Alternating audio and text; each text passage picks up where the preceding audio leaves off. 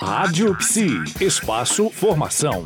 O mês de novembro comemora-se o Dia Mundial da Consciência Negra e o psicólogo e mestre em psicologia social Walter da Mata é o nosso entrevistado da coluna Espaço Formação. Walter, Dia da Consciência Negra, o que viria a ser o Dia da Consciência Negra e qual a importância desse dia? O Dia da Consciência Negra é uma data celebrada para proporcionar a reflexão a respeito da inserção dos negros na sociedade brasileira.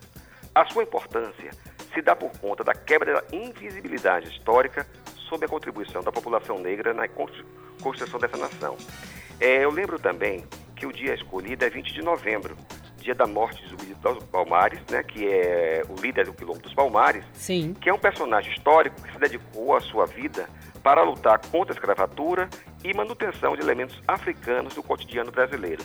Então, todo esse cabedal né, de referências e também de importância que se encerra nessa tal de consciência negra, que é o resgate desta ancestralidade. É exatamente, um movimento para que toda a sociedade faça uma grande reflexão sobre, sobre esse processo todo no país, não é isso? Exatamente, é esse resgate, porque se você perceber, é, as contribuições negras e indígenas, elas são invisibilizadas ou então minimizadas, como se fossem coisas menos importantes. E é por isso que esse Dia da Consciência Negra, ele tem uma importância muito grande, né? Ele faz o contraponto, por exemplo, com o dia 13 de maio, que o 13 de maio, ele é visto como o dia da benevolência da princesa, né? Mas uhum. Dia da. Consciência Negra não, é um dia de luta é, para é, contra a escravatura e uma luta da população negra.